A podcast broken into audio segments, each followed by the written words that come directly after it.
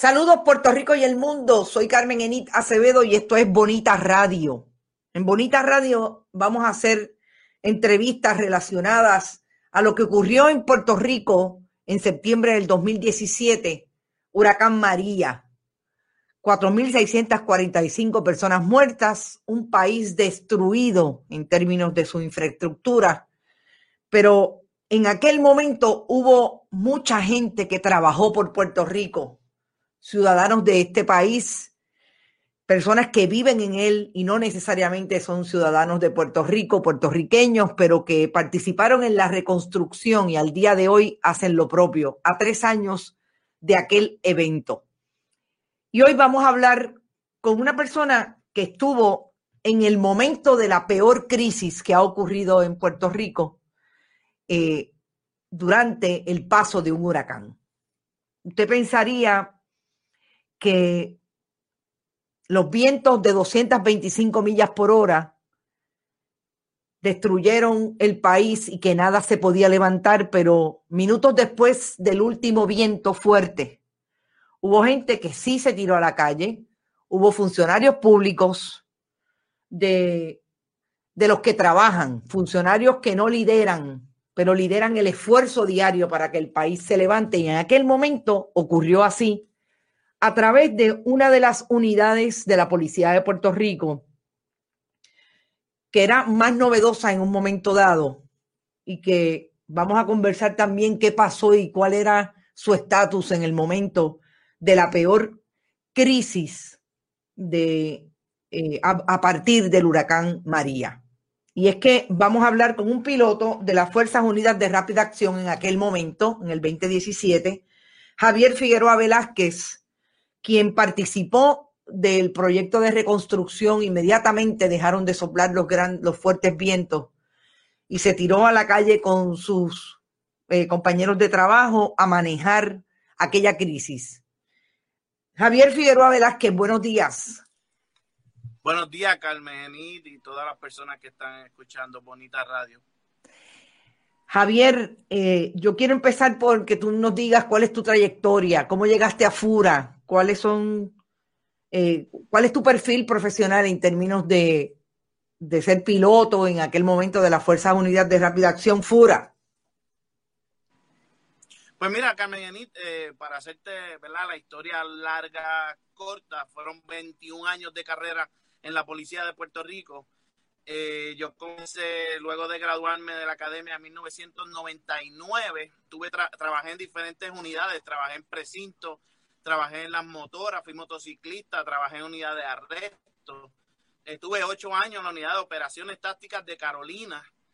Y estando en la unidad de operaciones tácticas de Carolina, decidí realizar mi sueño, que fue convertirme en piloto de helicóptero.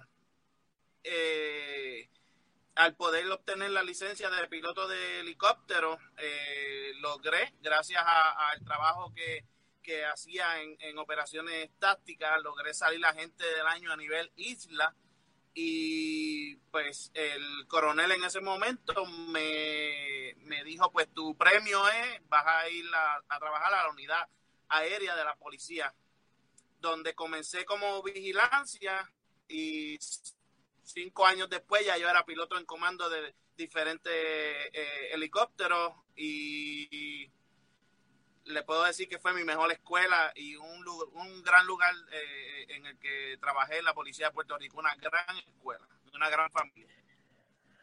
En aquel momento del 2017, ¿cuántos años llevabas en, en Fura? Pues yo empecé en Fura en el 2008. Eh, estamos hablando que ya entonces, sí, como unos 7, 8 años eh, o más en la unidad aérea de, la policía. Eso, para uno lograr ser piloto en comando y, lograr manejar una nave como piloto en comando, eso no es en seis meses, eso conlleva años. Y ya como a, los, como a mis cinco años en la unidad aérea, pues ya entonces fui, me chequearon como piloto en comando y mi otra trayectoria pues fue como piloto en comando de, de helicópteros. Llegamos a septiembre del 2017 Vamos a empezar por establecer cómo estaba FURA en términos de la operación, del trabajo. Sabemos que la Policía de Puerto Rico lleva muchos años, como muchas instituciones gubernamentales en Puerto Rico, sufriendo una gran crisis, no solamente una gran crisis económica que por el cual está impactado el país entero a nivel de toda su, todo su funcionamiento, sino como, como fuerza, como eh, policía que mucho se habla de, de los pocos recursos para trabajar, además de físicos, obviamente la manera en que se ha constituido el trabajo asalariado de los policías en Puerto Rico. ¿Cómo tú puedes decir que estaba Fura para enfrentarse a un evento como el huracán María categoría 5? Mira, Carmen Enito, yo te puedo decir que la realidad es que para un evento como el que surgió en, el, en Puerto Rico en septiembre de 2017, nadie estaba preparado, no había forma de, prepararse, nadie esperaba un evento como ese.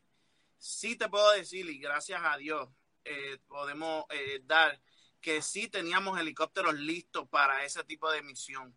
Después del trayecto del huracán María, eh, casi toda la flota estaba disponible y gracias a eso nosotros pudimos responder a todas las emergencias y todo lo que nos veíamos durante los vuelos que realizábamos rescatando personas. ¿Cuántas, ¿Cuántas unidades estaban disponibles y cuántos de ustedes salieron a la calle? Si recuerda. El día después del huracán María, cuando nosotros llegamos a la unidad aérea, los ¿Te está gustando este episodio? Hazte fan desde el botón Apoyar del podcast de Nivos. Elige tu aportación y podrás escuchar este y el resto de sus episodios extra. Además, ayudarás a su productor a seguir creando contenido con la misma pasión y dedicación.